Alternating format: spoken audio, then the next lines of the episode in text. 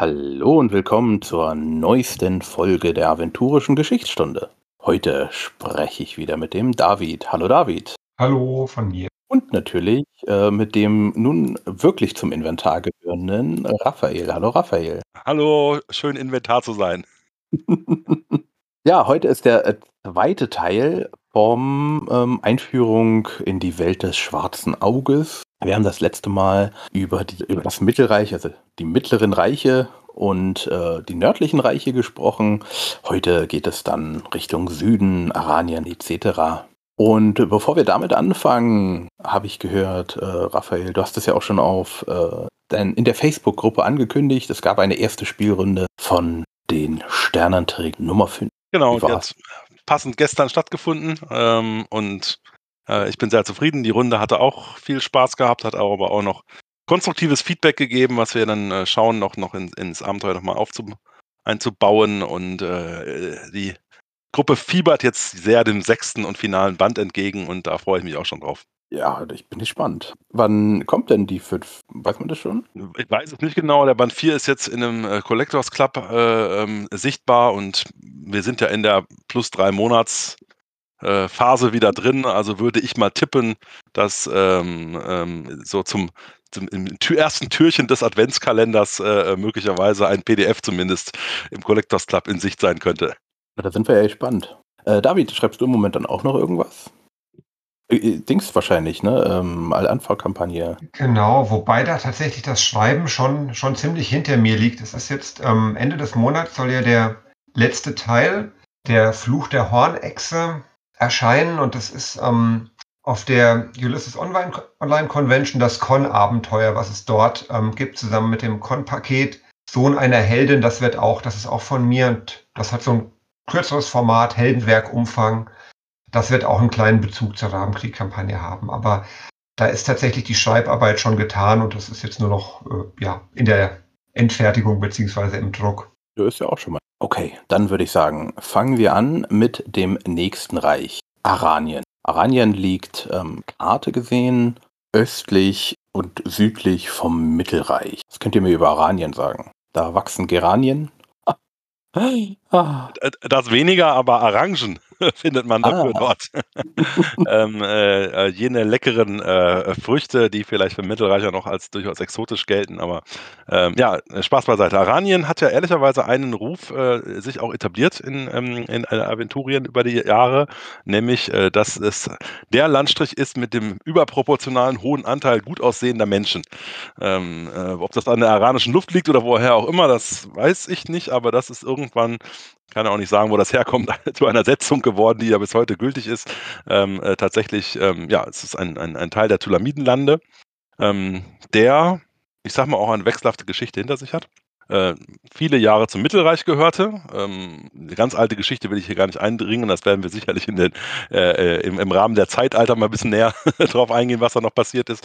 Aber ähm, es hat viele Jahre zum Mittelreich gehört und ist aber seit einigen Jahren ein, äh, ja, ein freies Reich was sich aber auch von den Tulamidenlanden noch emanzipiert und eben auch dadurch sicherlich eine gewisse Besonderheit hat, dass dort das strenge, in Anführungszeichen, oder ein, ein deutliches Matriarchat herrscht. Das heißt, ähm, die Frauen sind äh, an der Macht. Die aktuelle Königin ist von der Königsmutter ausgewählt worden seinerzeit ähm, und ähm, der äh, König, also der Sohn der vorherigen Königin, damals auch noch Fürstin natürlich, der hat, ja, der ist halt so ein Ritter, der äh, tolle Abenteuer erleben kann äh, und die Pflichten, die Herrschaftspflichten äh, seiner Frau überlässt und natürlich mal leidige Zeremonien leiten muss, aber eher so ein richtiger, eigentlich so ein richtiger Held ist, in Anführungszeichen. Kann man auch in einigen Abenteuern begegnen, weil er eben nicht, äh, ähm, wie, wie zum Beispiel eine Rohaya von Gareth, eigentlich nur noch herrschen muss, sondern weil er weiß, das macht seine, seine Frau, das ist auch ihr Job und er will dann gerne so ein bisschen romantisierte Heldenabenteuer erleben.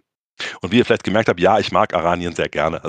da habe ich das hier mal an mich genommen und ähm, ja, ist ein, finde ich, sehr toller Start, weil er auch ehrlicherweise sehr viele verschiedene Abenteuer in der Zeit in, in, in Aventurien äh, hat. Auch mit, natürlich mit diesem ehemaligen Reich Oron, auch ein sehr düsteres Setting, was auch nicht überall gleich gut ankam, ähm, ähm, weil es ja auch, ja, so ein bisschen diesen Birkele-Kult, das ist ja auch nicht das, was man am Spieltisch mal so nebenbei äh, ausspielen wird, ähm, hatte, aber er hat, äh, eben, es sind viele verschiedene Sachen passiert ähm, und er hat halt eine, eine lange Hintergrundgeschichte. Ich, ich mag es da, fühle mich da wohl. Mhm.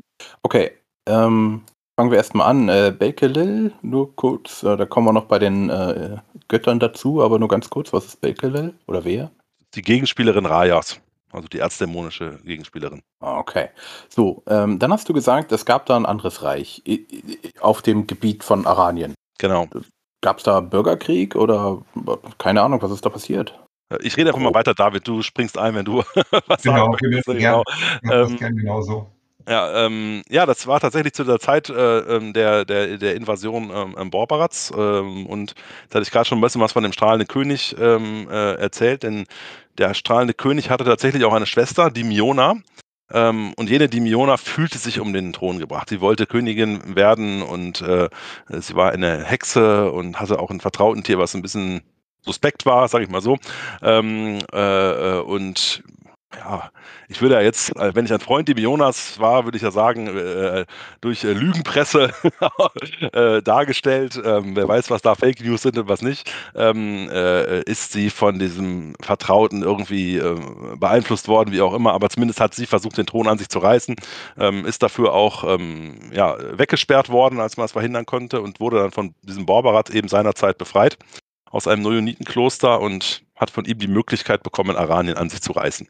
Das ist ihr auch beinahe vollständig gelungen, aber durch ein, ein Peraine-Wunder konnte es zumindest verhindert werden, dass der größte Teil Araniens ihr quasi durch dämonischen Einfluss folgt und nur ein, eines der, ich glaube, es sind vier ähm, ähm, ähm ja, Sultanate ähm, äh, ist ihr gefolgt, El, äh, Elburien damals, und dort hat sie dann ein, ein Reich errichtet. Die Leute sind ihr ja, mehr oder minder freiwillig gefolgt. Dann wurde ein riesiger Dornenwall gewachsen, sodass man da wirklich auch eine, eine physische Trennung hatte. Und dort richtete sie dann so ein Reich unter der erzdämonischen Herrschaft gewissermaßen ein, das aber vor einigen Jahren dann erfreulicherweise zurückerobert werden konnte. Und die mhm. gute Demiona dann auch ihrem finalen Schicksal zugeführt werden konnte. Also sie ist nicht. Es gibt da zahlreiche Abenteuer, genau, aber vielleicht damit willst du was sagen, ja. Sie selbst ist nicht mehr, wobei das ganz gut gelöst ist, weil sie eben nicht schlagartig verschwunden ist und alles ist wieder wie es vorher war, sondern es ist eben ein Land, was auch Wunden davon getragen hat. Einmal eben durch Zerstörung und aber auch in den Seelen und Erinnerungen der Menschen. Und es ist durchaus auch so, dass es eben noch Hinterlassenschaften gibt, dass zwar ähm, ja offiziell ist alles wieder gut und ähm, ja die götterfürchtige Seite hat gesiegt, aber es gibt eben hier und da im Verborgenen noch Anhänger der der alten Macht, die ähm, das noch deren Ziele noch weiter verfolgen und es gibt eben auch noch viele, die ähm, ja mit mit äh, Grauen daran zurückdenken, was einmal war, weil sie eben selbst im Krieg ähm, Narben davon getragen haben oder mhm. zu den Unterdrückten damals gehört haben. Das heißt, ähm, die Miona ist zwar vertrieben, aber sie ist immer noch sehr gegenwärtig in den Spuren, die sie hinterlassen hat. Mhm. Okay, also es ist äh, ja wieder normal. Ähm, was haben wir denn sonst so? Gibt es da auch wieder innerhalb Araniens verschiedene Fürsten, Tümer oder keine Ahnung, wie das da heißt? Oder ist das einfach ein großer Komplex zur Zentralregierung und sonst war es das? Ist schon im Wesentlichen eine Zentralregierung durch die äh, Maharani, die Königin. Ähm, es gibt da sogenannte, ich glaube mittlerweile heißen sie Rajarate, ähm, äh, ehemals halt so als Sultanate oder Grafschaften, wie man das nennen möchte, vielleicht übersetzt ins Mittelreich, ähm, vier Stück.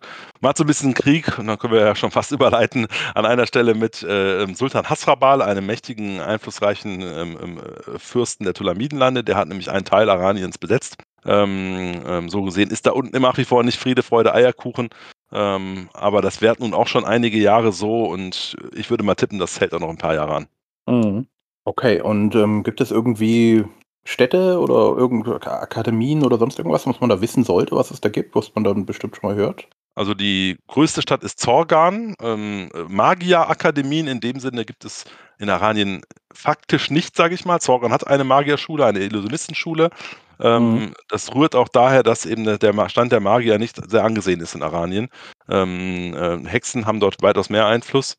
Ähm, es gibt aber andere bekannte Städte, sicherlich Barburin ist äh, für, für jeden oder jede Rondra-Gläubige äh, so ein Ort, den man einmal im Leben mindestens erreichen muss, ähm, äh, mit einem einflussreichen Rondra-Tempel ähm, und, und, und, also wirklich ein, ein Ort in einer guten Kriegerakademie. Ähm, das ist schon, schon ein sehr besonderer Ort. Ähm, ansonsten ist Elburum eben sicherlich noch eine bekannte Stadt, eben damals die Herrschaftsstadt von Oron und auch heute so eine Stadt, wo man halt sich alle Mühe gibt, äh, auch wieder als strahlend helles ein schneller Ort dazustehen, aber wo es eben auch noch immer wieder Schattenseiten irgendwo im Hintergrund gibt. Also ein schöner Ort, um Abenteuer zu erleben. Mhm. Okay. Ähm, die Hauptstadt ist äh, dann Zorgan oder Fasar oder Baburin, Perikum. Sag ich mal so die größten Städte genannt. Ja, genau. Perikum und Fasar gehören nicht zu Aranien. Ähm, ähm, Perikum zum Mittelreich und Fasar ist eine, eine eigenständige tulamidische Stadt, Stadtstaat. Und äh, Zorgan ist allerdings die Hauptstadt, auch eine durchaus größere Stadt, ähm, für aventurische Verhältnisse durchaus, ja, kann man sagen. Mhm.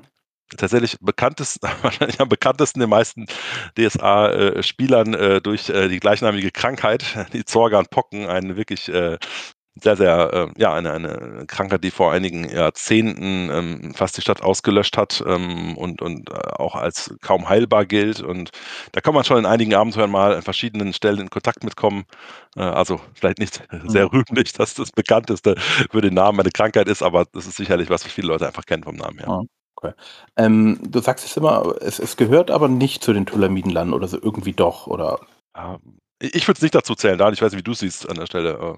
Ja, es gibt, glaube ich, ne, es gibt dieses, ähm, den, den Begriff Tor zu den Tulamidenlanden in dem, ich glaube sogar im Almanach steht das auch so. Also es ist so ein bisschen ein Übergang. Es ist auch so, dass ähm, Aranien eine Zeit lang mal äh, Provinz des Mittelreiches tatsächlich war und es deswegen auch Landesteile gibt, die noch stärker, ja, mittelaventurisch geprägt sind und eben südlichere Teile, wo der tulamidische Einfluss stärker ist. Aber ich würde auch sagen, mittlerweile ist vielleicht so ein bisschen so, eine, so ein Gemisch auch, wo man von, von beidem Elemente hat und auch eine Menge Eigenes. Hm, okay. Dann äh, kommen wir weiter nach Süden.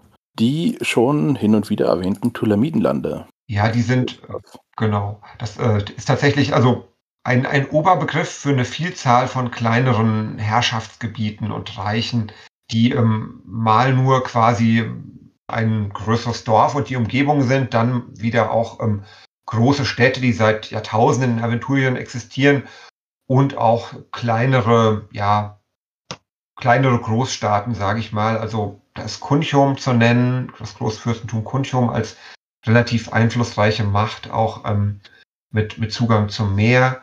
Und dann ist da sind die, die Stadtstaaten Raschtul und ähm, die freie Stadt Fasar, die ähm, ja auch überregional bekannt sind und eben auch eine, eine, lange, eine lange Tradition haben. Und dazwischen viele kleinere Orte. Ich finde das auch für, das ist immer für, für Abenteuerautoren ganz spannend, weil es dort noch viele weiße Flecken gibt, wo man eben auch sagen kann, ich brauche jetzt mal ein, ein Kleinkönigreich oder irgendwie ein, ein Sultanat. Und da soll dann auch ziemlich was passieren. Dann ist das eine gute Gegend, um sich einen Ort zu suchen, der vielleicht noch nicht so intensiv beschrieben ist und wo man dann auch noch was einbauen kann, wo man tatsächlich größere Veränderungen auch vornehmen kann, ohne dass man gleich äh, bestehende Setzungen total aus den Angeln hebt finde das mhm. auch für die, für, für die heimische Spielrunden super Flecken, wo ich mich auch oft genug ausgetobt habe, äh, weil es auch, ich meine, da kann man ohne Probleme einen, einen, den mächtigen Sultan von Ras El Bir oder so etwas äh, äh, definieren, weil er ähm, äh, offiziell noch gar nicht richtig benannt ist und äh, das ist dann halt jemand, der über so ein 2000 Seelendorf herrscht, äh, was für die Helden aber ja erstmal vielleicht anders klingt, wenn sie von ihm eingeladen werden in seinen Palast. Ähm, also da kann man auch ein paar nette kulturelle Sachen einbauen und tatsächlich durch die ganzen Hinterlassenschaften früherer äh, äh, tulamidischer Herrscher, äh, diese ganze Zerstückelung, da kann man sich sehr austoben in der Gegend. Mhm. Aber sind das jetzt ein, ist das ein großes Reich oder wie muss ich dir vorstellen, die Tulamidenlande? Weil Aranien gehört ja auch mal dazu. Also ist da ein Herrscher irgendwo? Nee, das Verbindende ist tatsächlich weniger das, das Politische, dass das eine, eine Großmacht ist, sondern das ist mehr die, das Kulturelle, dass man sagt, die haben alle ein ähnliches Verständnis der, der Götterverehrung auch einen ähnlichen Speiseplan, sage ich mal, ähnliche ähm, ja, kulturelle Ideale auch, wobei es eben auch da durchaus Unterschiede gibt, während ähm, im, im Osten Aranien ja ein Matriarchat hat mit einer, mit einer ähm, starken Überzeugung, dass Frauen eben einfach klüger, tüchtiger und stärker sind als Männer, hat man dann weiter westlich, ähm, wo, wo, es dann auch übergeht in das ähm, Kalifat, der Novalis hat man genau die gegenteilige Vorstellung. Sodass also das auch, also es, es, gibt viele Gemeinsamkeiten, aber es gibt eben durchaus auch markante Unterschiede. Aber es gibt da keinen, keinen Herrscher, keine Herrscherin, die für sich beanspruchen kann, für die gesamten Pyramidenlande zu sprechen. Im Gegenteil, das ist eher so ein Flickenteppich. Ihr habt gesagt, ähm, Aranien gehörte dazu. Wie konnte es dazugehören, wenn es eigentlich nichts zum Dazugehören gibt? Oder hört es das heißt dazugehören, dass es früher kein Matriarchat war? Hm, es gibt ja also, es gab vor 1000, 1500 Jahren so ungefähr, ja, das sogenannte Diamantene Sultanate. Das war wirklich ein echtes großes Reich unter einem sehr, sehr mächtigen Sultan. Ähm, ähm, das war ein mehr oder weniger geeintes Tulamidenreich, wo auch Oranien dazugehörte. Ähm, mhm. Der ist allerdings dann im Streit äh, oder im, im, Kampf gegen die Bosparaner, ähm, kurz vor dem Fall Bosparans, äh, tatsächlich ist dieses, ja, aufgerieben worden, der Diamant Sultan starb, die, Tula, die Bosparaner haben sich sehr viel einverleibt äh, und ohne jetzt die Details der Geschichte zu kennen, so ein bisschen aus dem Kopf heraus, ähm, ist das natürlich ein Moment, wo dann etwas zersplittert ist einfach. Ne? Dann entstand dieser Flickenteppich, aber zur Zeit des Diamanten Sultanats äh, war das da einer, der die Krone auf hatte in der ganzen Gegend. Ne? Mhm. Ah, okay. Ja, äh, Bosporan kommen wir dann später noch, oder? Ach, nee, du hast ja, gesagt, wenn, wenn, der ist ja, das ist ja vor tausend Jahren mal gewesen. Aber wenn wir uns weiter in den Westen bewegen, dann können wir über das heutige Horasreich sprechen und äh, den, den, Nachfolger des einstigen Bosporanischen Reiches, ja. Ah, okay. Also äh, kommen wir noch dazu. Gut, wir haben also viele ja, kleine Stadtstaaten, Fürstentümer in den Tumulamidenlanden, die alle verbunden sind, aber doch jeder einzeln. Und dann, auch durchaus rivalisierend sind, genau, ja. Ah, okay. Dann ähm, gehen wir mal nach Osten. Im Osten liegt äh, Madagaskar. Äh, beziehungsweise bevor wir zu Madagaskar kommen, oder wie es hier heißt, Maraskan. Ähm, die Kultur hier ist also ähm, eher so arabisch geprägt, oder? In den Tulamidenlanden meinst du jetzt, ja. Tulamidenlanden und Aranien dann mhm, genau. eher auch, oder? Ja, ja, ja also Aranien, wie gesagt, als, als Zwischending ne, äh, kann man vielleicht am ersten so Richtung Spanien äh, äh, verorten, ne, was ja auch lange Zeit durch, durch äh, da hat ja maurische Einflüsse dort, ne, also das, äh, mhm. wo man einfach so ein Völkergemisch sieht. Ja. Okay, dann bin ich mal gespannt, weil ich habe immer gehört, dass das Horasreich eher Spanien so äh, vergleichbar anle anleiten, anleihen. Ich, ich, glaube, Spanien ist sehr beliebt. Es gibt auch die Leute, die sagen, Almada sei das wahre Spanien. Es gibt auch ja. die Leute, Al-Anfa sei wie äh, Neuspanien, die, die, also quasi die kolonialen Besitzungen Spaniens in der neuen Welt. Ich glaube, das ist, hängt immer davon ab, ne, welche, was man sich raussucht und wo man, wo man besondere, einen besonderen Wiedererkennungseffekt hat. In Aranien gibt es zum Teil sogar auch indische Aspekte, also sowohl bei der, bei der, ähm, beim Speiseplan, sage ich mal, als auch mhm. bei bestimmten Begrifflichkeiten. Merkt, das ist eben, glaube ich, auch so in DSA. Es gibt wenige Regionen, die wirklich so eins zu eins kopiert sind, sondern oft hat man verschiedene Ideen und Einflüsse genommen und daraus, ja, was Neues versucht zu machen. Mhm. Okay. Dann mein Madagaskar-Vergleich. Maraskan. Also hört sich hier vom Namen schon ähnlich an. Ähm, was ist Maraskan? Die Insel Maraskan. Natürlich eine sehr schwierige Frage, weil man sich jetzt hier, äh, David und ich uns eigentlich nur ins Abseits bewegen können, weil Maraskan da tatsächlich eine Insel ist, ich behaupte mal, die sehr polarisiert in Aventurien. Also es gibt Leute, die lieben Maraskan und es gibt Leute, die könnten mit Maraskan nichts anfangen und es gibt sehr, sehr wenige Leute, die dazwischen sind. Und äh, ich weiß, und schöne Grüße an meine geschätzten Autoren, äh, Kollegen und Kolleginnen, die das mithören, wie Fred und Thorsten und andere, die Maraskan sehr lieben. Ich tue es nicht. das wissen sie auch. Deswegen weiß ich nicht, David, wie es bei dir aussieht, aber ich halte mich erstmal ein wenig zurück. Ja, also das ist, Maraskan ist tatsächlich schon so ein bisschen eigen, weil das ähm, ja, also sehr, sehr stark geprägt ist durch die ganz spezielle Philosophie und Religiosität der Bewohner, die auch ähm, sich nochmal unterscheidet im Grunde von allem anderen, was es, was es gibt auf dem Kontinent, weil ja doch unabhängig von den politischen Reichen in, in vielen aventurischen Regionen die zwölf Götter bekannt sind oder zumindest in der einen oder anderen Form verehrt werden überall da, wo, wo Menschen leben. Und Maraskan hat zwar auch die zwölf Geschwister als, als Teil ihres Götterbildes, die sind aber eher untergeordnete Wesenheiten. Und ähm, die Maraskaner, die glauben an die, an die Dualität, also alles, ähm, was gut ist, kommt, äh, kommt mindestens zweifach oder in einem Vielfachen von zwei vor. Und alles ähm, Einzigartige ist dagegen äh, ja mit hoher Wahrscheinlichkeit eine Ausgeburt des Bösen und äh, kann nichts Gutes bringen. Und diese, ja, also die, diese Philosophie der Religiosität, die durchdringt eigentlich das gesamte Leben in Maraskan. Ja, und die, die Insel selber, um noch kurz zu ergänzen, die Insel selber ist halt natürlich auch, also einmal einerseits eine sehr, sehr lebensfeindliche Gegend, muss man sagen. Also der Dschungel Maraskans ist wohl der mit Abstand tödlichste Dschungel Aventuriens, da ist äh, ungefähr alles, was sich dort befindet, ist sehr hochgiftig, behaupte ich mal. Ähm, und da hat man sehr wenig Chancen, lebend einfach mal ungestört durchzukommen. Andererseits ist die Insel, ja, ne, die, die Leute dort, wie David beschrieben hat, sind, äh, haben eine sehr eigene Weltsicht.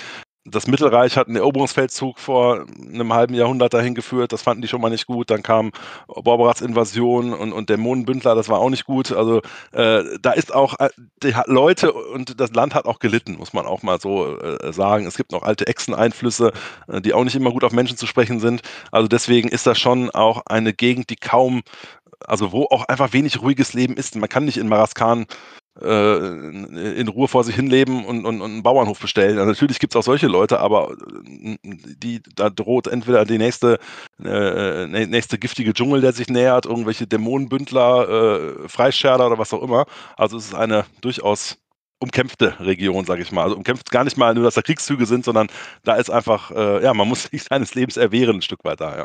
Und, und auch da sind, sind reale oder realweltliche Einflüsse sehr, sehr bunt gemischt. Das hat so ein Stück weit sowas fernöstlich, japanisch-asiatisches, hat aber auch zum Teil afrikanische Einflüsse, zum Beispiel bei der Kleidungsart und auch beim, ja, bei dem, was die Leute, was die Leute essen. Und es hat teilweise so ein bisschen, oder einige Abenteuer, die dort spielen, haben so ein bisschen so ein Vietnamkriegs-Setting, sage ich mal, also äh, im Dschungel und da sind dann die Rebellen und die ähm, Eroberer, seien es die, die mittelreichischen Soldaten in früheren Jahren oder die Anhänger Borberats in jüngerer Zeit.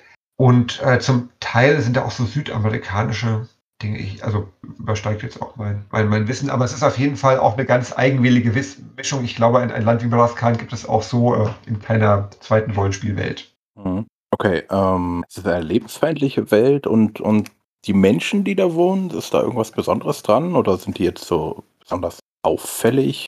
Auf jeden besonders Fall. stark, besonders abgehakt, äh, abgehärtet? Äh, Ja, und sehr gelassen. Also sie, sie nehmen alles, was ihnen widerfährt, mit einer, einer tiefen Gelassenheit hin. Das ist wahrscheinlich äh, typisch für die Maraskaner, muss man wirklich sagen. Die Welt ist schön. Das heißt, alles, was in der Welt ist, ähm, und sei es auch das grässlichste Insekt oder die schlimmste fleischfressende Pflanze, ist irgendwie ein Ausdruck von Schönheit und muss als solcher verstanden werden. Und alles, was geschieht, hat auch einen, einen höheren Sinn. Deswegen gehen die meisten Maraskaner sehr, sehr entspannt, sehr gelassen um mit allem, was ihnen widerfährt, auch vielleicht an Missgeschicken und haben ein großes Zutrauen, dass am Ende doch ähm, ja die Welt ihre, ihre Erfüllung, ihre Vollendung finden wird und alles gut werden wird. Und das kann, ähm, je nachdem, wie es am Spieltisch dargestellt wird, auch schon manchmal etwas ähm, das Nervenkostüm der Mitspieler strapazieren, das ist meine Erfahrung. Diese, diese, diese tiefe Überzeugung, dass, dass man selbst ähm, Recht hat und alle anderen das einfach nur nicht richtig sehen. ah ja, das äh, äh, habe ich auch oft, wenn ich denke, ich habe recht und alle anderen müssten es doch einfach sehen. Ja, der Unterschied ist nur, das passiert dir einmal am Tag oder auch zweimal. Den Maraskanern passiert es einmal am Tag nicht. Äh, deswegen. Dann, ähm, ich sehe schon, Maraskan wird eine interessante Folge, wenn wir zu Maraskan. Ist das denn ein eigenes Staatsgebiet? Ist es da der Kaiser von Maraskan oder König? Ja, da, da muss ich auch mich mal outen. Ich habe viel über Maraskan gelesen und ich habe es bis heute nicht verstanden und ich behaupte, keiner weiß es so richtig. Es gibt diese Tetrarchen, ähm, ähm, äh, äh, die da eine, eine Rolle annehmen. Ich glaube, die sind mittlerweile auch alle exiliert, äh, sitzen in, in Festum oder Kunchum oder wo auch immer. Wahrscheinlich mal wieder einer nach Boran zurückgekehrt. Ähm, und äh, es ist auch nicht so, dass da äh, große Einigkeit ist. Es ist halt auch ein Volk, ähnlich wie David es sagt, dadurch, dass sie viele Sachen gelassen nehmen oder das einfach mal anders sehen und jeder irgendwie schon die Meinung hat, er wüsste es eigentlich gerade ganz gut, haben sie auch nicht so den äh, Heilsbringer, dem sie alle folgen. Ähm, es gibt da ein paar einflussreiche Priester oder, oder äh, ähm, die auch einen, sehr anse angesehen sind und denen, deren Wort man viel Glauben schenkt. Ähm, aber so ein richtig geordnetes Leben wird dort einfach nicht geführt. Das ist Teil der Kultur. Äh, und deswegen gibt es auch kein echt geordnetes Reich in dem Sinne. Und wenn der Tetrarch A irgendwas sagt und Tetrarch B was anderes sagt, macht man wahrscheinlich 10. Ja. Ah, okay. Also gab es da auch noch nie so einen richtigen Erober. Also es wollte niemand äh, Araskan erobern, oder? Kann das sein? Dann dementsprechend? Die lässt man einfach so. Naja, also Kaiser Reto hat ja einen Eroberungsfeldzug damals geführt und auch äh, den größten Teil der Insel äh, unter, also ja, besiegen können. Ähm, was die Leute eben noch, die Maraskaner im Mittelreich verständlicherweise übel nehmen, ja. Ja, okay. Es ist tatsächlich ein Land, das sich zwar, zwar erobern lässt, aber sehr schwer regieren, wegen der, also der geografischen Gegebenheiten mit dem Dschungel und auch der, diesem störrischen Wesen der Menschen, die sich nicht anpassen wollen, sondern eher erwarten, dass sich eben die Welt um sie herum anpassen muss. Und es gibt mhm. auch keine ähm, klassischen Hierarchien oder, oder Adelsgeschlechter wie, wie im Mittelreich oder in anderen aventurischen Staaten, wo man sagen kann, die ähm, Herrscher können ihre Vorfahren zurückverfolgen über tausend Jahre, weil die Maraskaner an das Konzept der Wiedergeburt glauben. Das heißt, im Grunde kann jeder, ähm, die Seele jedes Königs auch eben im Körper eines äh, Reisbauern wiedergeboren werden und dann eben wieder König werden. Es gibt ähm, nur als, als Sohn eines, eines Herrschers geboren zu werden, ist da noch keine Garantie, später selber mal Herrscher zu werden. Zumal die Madaskaner auch die Angewohnheit haben, ihre Könige zu erdolchen und auf andere Weise ums Leben zu bringen. Das Madaskaner sind vielerorts auch verschrien in anderen Teilen Aventuriens als äh, Giftmischer und Attentäter, mhm. weil man ihnen eben nachsagt. Moment, du hast jetzt aber gesagt, es gibt einen König. Ja, genau. Es, es gab, gab, ähm, gab Könige, gibt auch ähm, Madaskaner, die fast so eine messianische Erwartung haben, dass, dass bestimmte Könige bald mal wiedergeboren werden und dann alles besser wird oder noch besser. Aber es gibt ähm, oder gab selten Königsdynastien, die, die mehr als ein, zwei Generationen ähm, überstanden haben. Aufgrund mhm. ja, kurzer Regierungsdauern, oft ähm, beendet eben durch, durch Bürgerkrieg oder durch. Okay. Und ja, also wer eben auch einen großen, ich glaube, Raphael hat das auch schon gesagt, aber wer eben auch einen großen Einfluss hat in Baraskan ist die Priesterschaft der, der Zwillingsgötter, die eben nicht nur religiös das Leben der Menschen prägen, sondern durchaus auch realpolitisch mit einwirken. Hm. Zwillingsgötter, sind es auch Teile der zwölf Götter, die einfach nur anders genannt werden, oder sind es andere Götter? Ja, wir, damit, damit be begeben wir uns schon sehr tief in die madaskanische Religion. Also die, die Madaskaner glauben, dass ähm, es zwei ähm, Götter gibt, Ruhr und Gror, die ähm, beide gleichermaßen Mann und Frau sind und ähm, die ähm, sich die, die Welt, auf der alle Menschen leben, gleich einer, einem, einem Wurfdiskus, einer Flugscheibe quasi zuwerfen. Also die Welt, Erde ist ähm, ein sich im Flug befindlicher Diskurs, der von Ruhe zu Chlor geworfen wird. Und ähm, das, das Ziel, die Vollendung der Welt ist quasi, wenn dieser Diskus angeworfen wird, einige Mal angekommen ist. Einige Mal kann er glauben auch, dass er dann gleich wieder zurückgeworfen wird. Da gibt es verschiedene Denkrichtungen. Aber ähm, die, die zwölf Geschwister, also die Wesen, die von den übrigen Aventurien oder von weiten Teilen Aventuriens als die zwölf Götter verehrt werden, die werden von den Maraskanern eher ähm, verstanden als ähm, ja, Diener oder Helfer der, der Zwillingsgötter, deren Aufgabe es quasi ist, die, die Flugscheibe zu bewachen auf ihrem Weg über die Jahrtausende. Die ähm, werden aber nicht mit dem gleichen Respekt ähm, verehrt wie im übrigen Aventurien. Das heißt, es gibt keine Tempel der, der zwölf Götter auf Malaskan, jedenfalls keine, die von den Einheimischen besucht werden, sondern es gibt eben nur äh, Tempel der Zwillinge und ähm, die, die zwölf Geschwister, als die man die zwölf Götter dort sieht, betrachtet man eher tatsächlich als ältere Geschwister, von denen man sich mal einen Rat erbittet oder mit denen man auch mal hm. hadert oder schimpft. Aber denen bringt man nicht die gleiche ehrfürchtige ähm, Verehrung entgegen wie jetzt Menschen in Aranien oder im Mittelreich, die den zwölf Göttern entgegen. Aber das ja, ist auch ein, ein, ein gutes äh, schließt müssen, womit David äh, anfing. Dieses, äh, die Maraskaner äh, wissen häufig besser, wie es ist. Also es ist tatsächlich in, äh, der maraskanische Glaube sagt ja, in Anführungszeichen, Ruhe hat die Scheibe losgeworfen und in dem Moment, wo er sie im, die im Flug ist, kann er ja nicht mehr über sie verfügen. Also Ruhe kann nicht mehr eingreifen und Gror kann auch erst etwas tun, wenn er die Scheibe wieder in der Hand hält. Und damit sie auf ihrem Flug halt vernünftig alles verläuft, haben Ruhe und hat Ruhe die zwölf Geschwister eingesetzt, dass sie so ein bisschen ein Auge drauf haben. Und der Standard-Maraskaner, und das muss nicht nur der Hohepriester sein, sondern es kann auch der Reisbauer sein, der sagt halt, naja, das hat jetzt vielleicht hier ne, äh, Schwester Peraine einfach nicht ganz richtig verstanden, was Ruhe da gesagt hat. Also eigentlich war es ganz anders gemeint, Peraine. Äh, also tatsächlich ist das genau ein, eigentlich ein sehr gutes Bild, ähm, ähm, wo die, wo die Selbstüberzeugung der Maraskaner auch nicht aufhört, äh, äh dass genau das dazugehört, dass jeder der Meinung ist, ja, ja, also klar, Peraine kennt sich aus, aber ob die alles richtig verstanden hat? Nee, und eigentlich kann es ja nicht sein. Deswegen gebe ich ihr nochmal einen Tipp, ob sie nochmal darüber nachdenkt, ob Ruhe das wirklich seinerzeit so gemeint hat. Also äh, schon ein spezielles Volk da unten. Ja, okay. Gut, dann gehen wir wieder auf den, aufs Festland. Oder ist, die Insel ist groß genug, um auch Festland zu sein. Ähm, zum restlichen Teil Aventuriens über Aranien, die Tulamitenlande, da gibt es da unten so mittendrin eine große Wüste, die Wüste Kurm und das Kalifat, kann ich mir darunter durch vorstellen. Ja, das ist tatsächlich eine naja, wir waren schon im ewigen Eis letztes Mal, aber auch eine sehr lebensfeindliche Gegend, ähm, ähm, wo sich trotzdem ein ganz besonderer Menschenschlag auffällt, nämlich eben dieses Kalifat, ähm, die sogenannten Novadis. Ähm, und ähm, das ist wiederum auch ein Reich, ähm, was halt weniger Städte, sondern mehr Oasen hat, in denen dann Sippenverbände leben. es gibt eine Handvoll kleinere Städte, auch ein Teil der äh, westlichen Tulamidenlande gehört äh, zum Kalifat dazu.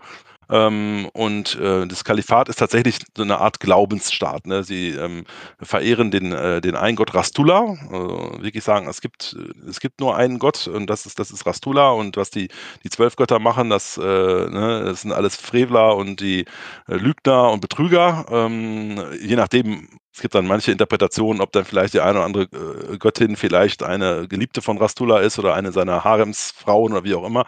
Ähm, aber äh, tatsächlich ist das ein sehr religiös überzeugter Staat.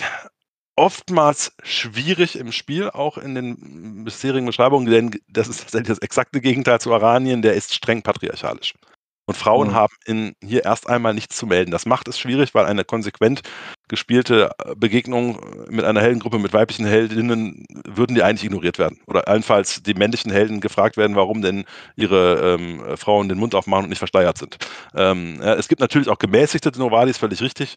Aber ähm, ja, er hat eine sehr andere Sicht ähm, ähm, und ist wirklich sehr dominant. Es gibt die sogenannten 99 Gesetze, ähm, äh, die, äh, die das Leben äh, beschreiben, ähm, die auch nicht alle, und ich glaube, es soll auch nie so sein, äh, niedergelegt sind, damit auch die Spielerinnen und Spieler sich selber ein bisschen was überlegen können, was so ein Gesetz ist ähm, wonach, äh, was so die Leitkultur für einen Novadi ist. Und den folgt er. Und äh, man darf äh, nicht von einem Teller essen, den ein Ungläubiger berührt hat oder was auch immer. Ähm, und, und, man kann da halt wirklich sehr auf, auf, trifft auf sehr gläubige Menschen. In der Regel kommuniziert man mehr mit Männern eben dann. Ähm, ähm, ja, und das sind natürlich auch allesamt Leute, klar, die sehr abgehärtet sind. Sie leben in einer Wüste, einer Oase. Da muss man natürlich auch, äh, da wird man wenige Schöngeister dabei haben. Ähm, das ist ein sehr kämpferisches Volk auch und Reitervolk kann man auch sagen. Pferde sind da sehr hoch gehalten sind aber nicht so viele am Ende des Tages deshalb, ne? weil auch die Oasen natürlich nicht so richtig groß sind und so richtig große Städte gibt es da einfach auch nicht. Und es gibt den Kalifen, den obersten Herrn ähm, ähm, äh, über die Novadis und dessen Wort ist Gesetz und er wird unterstützt von diesen, ich weiß gar nicht mehr genau, wie der Name jetzt ist, von diesen ähm, ähm, äh, ja, Deutern der Schrift, ähm, äh, David trotzdem manchmal ergänzen, wir kommen mal nicht drauf, wie sie heißen, ähm, ähm, die so ein bisschen die religiösen Sachen auslegen und wo es natürlich auch unterschiedliche Schulen gibt. Also auch da ist nicht alles, alle Novadis folgen dem Kalifen nur, aber ähm, in der Regel dadurch, dass sie alle eben Rastula folgen und er der erste Mann im Staat ist, ist schon ein vergleichsweise sehr sicher im, äh, im, im Sattel sitzender Potentat. Ich glaube, ich kenne da gar nicht mehr viel ergänzt. Ich glaube, die heißt Madli. Mavli, Mavli. Genau, richtig, ja. ja. Mhm, genau, ja. Die, diese Schriftgelehrten, Rechtsgelehrten. Und genau das, also das, die, die Kuhwüste eignet sich eigentlich sehr gut, um so, so klassische Geschichten Tausend und eine Nacht sowas zu erzählen und zu erleben. Also auch mit, mit ähm, Magie, die mehr so, ja, wundersam ist, vielleicht nicht so sehr in, also verschriftlicht und vergeistigt wie, wie die Puniner Theoretiker in der Magierakademie und ähm, wo man eben auch so, ähm, ja, hat, das ja auch schon gesagt, ne, mit den, mit den, mit den ähm, Herausforderungen der Natur kämpfen kann und auch ähm, eben mit, mit ja, märchenhaften, märchenhaften Geschichten. Es ist auch da, ja, also allein durch, durch die Geografie, es gibt auch da noch manche Lücken, wo, wo man eben auch selbst noch ganz gut eigene Geschichten unterbringen kann, ohne sich gleich in Widerspruch zu setzen zu bisherigen Beschreibungen. Und mhm. es ist eben auch dadurch interessant, ähm, die, Kongwüste, dass sie an ganz viele andere Länder angrenzt. Also im, im Norden ans Mittelreich und dann im Osten an Aranien und verschiedene kleinere pyramidische Staaten und Stadtstaaten. Im Süden an das Einflussgebiet von Al-Anfa und im Westen an das Gebiet, wo das Horusreich ähm, seinen Anspruch hochhält. Das heißt, das ist auch ein Gebiet, was, ja, also was ganz viel Berührungspunkte eigentlich hat mit den umliegenden Regionen. Mhm.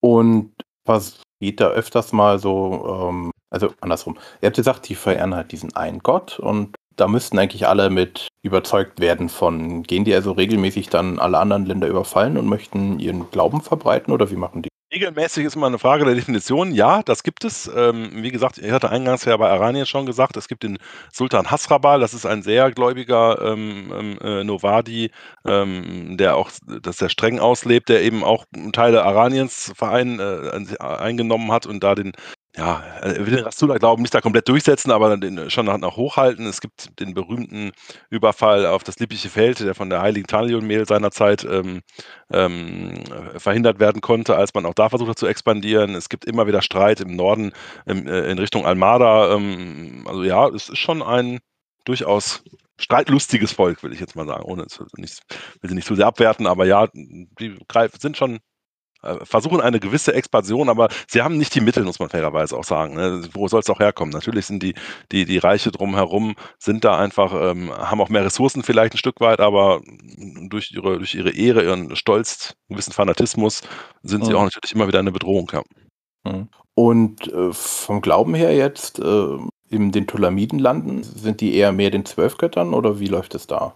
In den Tulamidenlanden, ja, mehrheitlich die Zwölfgötter, da gibt es noch äh, ja, verschiedene andere alte Kulte, mhm. die irgendwo überdauert haben können. Ähm, weil auch da nochmal, äh, vielleicht nochmal, das, das Entscheidende ist ja eigentlich, der Zwölfgötter-Glauben, der kommt ja aus dem sogenannten Silem-Horas-Edikt, was äh, der Kaiser Silem-Horas vor 1200 Jahren mal irgendwann aufgeschrieben und sagte, das sind die zwölf Götter und die müsst ihr verehren. Und alle Länder, die nicht zu irgendeinem Zeitpunkt äh, ähm, äh, zu dem damaligen Bosporanischen Reich von Silem Horas oder einem Nachfolgereich angehörten, ähm, haben per se erstmal dieses nicht. Sie können es übernommen haben aus äh, einer Art Best Practice oder eben von, äh, von, von Missionaren oder so etwas. Deswegen, ja, herrscht das schon vor, aber gerade die Tulamidenlande, ähm, die haben natürlich große, wichtige Tempel der Zwölfe, aber dort gibt es eben auch immer wieder mal äh, alte, äh, verborgene Kulte oder der, unter der Oberfläche etwas, was man nicht so gut kennt oder auch äh, Tempel in anderen Orten, exische Einflüsse manchmal. Also deswegen, ja, die meisten Leute sind sicherlich zwölfgöttergläubig, aber es hat eben nicht diese Staatsreligion, oh. die sie in, in den meisten anderen Reichen äh, ist, ja. Gibt es denn von den Zwölf, äh, ja, David? Ich wollte nur noch ergänzen, der Einfluss der Kulte kann sich da auch stark unterscheiden. Also so ist beispielsweise Fex als, als Gott des Handels und teilweise auch verstanden als Gott des ähm, ja, der listenreichen und heimlichen Kriegsführung sehr, sehr stark ähm, präsent, wird stark verehrt. Es gibt auch ähm, offene Geweihte des Gottes, während er sonst, also seine Diener sonst eher im Verborgenen wirken. Und ähm, Firun zum Beispiel als Gott ähm, der Jagd, aber auch als Gott von Eis und Schnee und Winter, ähm, genießt viel geringere Verehrung. Das heißt, es, selbst wenn alle Zwölfe als ähm, es gibt sie und man muss sie respektieren, wahrgenommen werden, ist die tatsächliche Verehrung oft sehr unterschiedlich, wie sie stattfindet und eben wie groß und prächtig die mhm. Tempel sind und ob es überhaupt Tempel gibt der, der Gottheiten. Mhm. Oder ob man immer sagt, ja, es gibt sie, aber äh, wir brauchen sie ja nicht so dringend, wir kümmern uns eher um einzelne nur. Ja, das ist jetzt auch meine Frage. Also gibt es denn im, im Kalifat denn auch Tempel der zwölf Götter? Also es gibt ja zwei, auf der Aventurienkarte zwei große Städte, die Oase Keft und ähm, Unau. Ähm, das sind die einzigen Städte, die jetzt hier eingezeichnet sind. Ähm, Gibt es da denn auch ganz klar die, also ganz klassisch überall so ein Zwölfgötter-Tempel oder gar nicht? Also in den beiden Orten, die du genannt hast, tatsächlich nicht mit Farbe. Bin der Meinung, da gibt es. Nee, ich, ich blätter auch gerade nochmal parallel. Aber nein, genau. Also in Kev könnte ich mir überhaupt nicht vorstellen. Da ist ja äh, Rastula erschienen und auch in Unau gibt es nur Bethäuser des Rastula. Ähm, in, in, in Meerwett, also in der alten Hauptstadt des, des Kalifats, da gibt es doch einen geheimen Fex-Tempel. Kann, kann das sein? Ja, da gab es zumindest mal einen, ja. Was ist Aber es gibt keine offenen Zwölf-Götter-Tempel, die man irgendwie aufsuchen kann. Das kann man schon so sagen, ja. Ah, okay. Ähm, warum gibt es eine ehemalige Hauptstadt? Was ist da passiert? Um, das führt schon wieder in den, ein Stück weit in, in, in, die politischen Hintergründe. Es ist so, um, dass, die, ähm, dass das Herrschergeschlecht des Kalifats, also dass die Familie, die einflussreiche Familie, die den ähm, Kalifen stellt, dass die ähm, zu früherer Zeit ähm, aus, aus Meerwett kam. Und ähm, nachdem diese Linie aber ausgestorben ist, also nachdem der letzte Kalif aus dieser Linie den, den Tod gefunden hat, ist sein, dessen Nachfolger, der ähm, jetzige Kalif, ähm, Mal, Malkilla, Malkilla der, der Dritte, ähm, der stammt aus, aus Una und hat quasi seine, seine Heimatstadt dann zur neuen, zur neuen Hauptstadt. Das ist also ja quasi eine ja, Entwicklung, die sich aus, aus, den, aus den politischen Hintergründen, aus der, aus der Historie quasi des Landstrichs aber dann ist die alte einfach zerfallen, da wohnt keiner mehr oder ist jetzt nein, einfach nein. nur noch klein und unbedeutend? Äh, Mehrwert ist tatsächlich noch die zweitgrößte Stadt, also größer als Keft äh, ähm, ähm, ähm, äh, und hat auch eine Zauberschule, die Zauberschule des Kalifen ist ah, okay. noch, also es ist noch ein wichtiger Ort, ist ja auch außerhalb der Krummwüste, also dann durchaus besser versorgt zum Beispiel, aber ah, ist, halt, okay. ist, halt, nicht mehr die Hauptstadt. Ja. Mhm.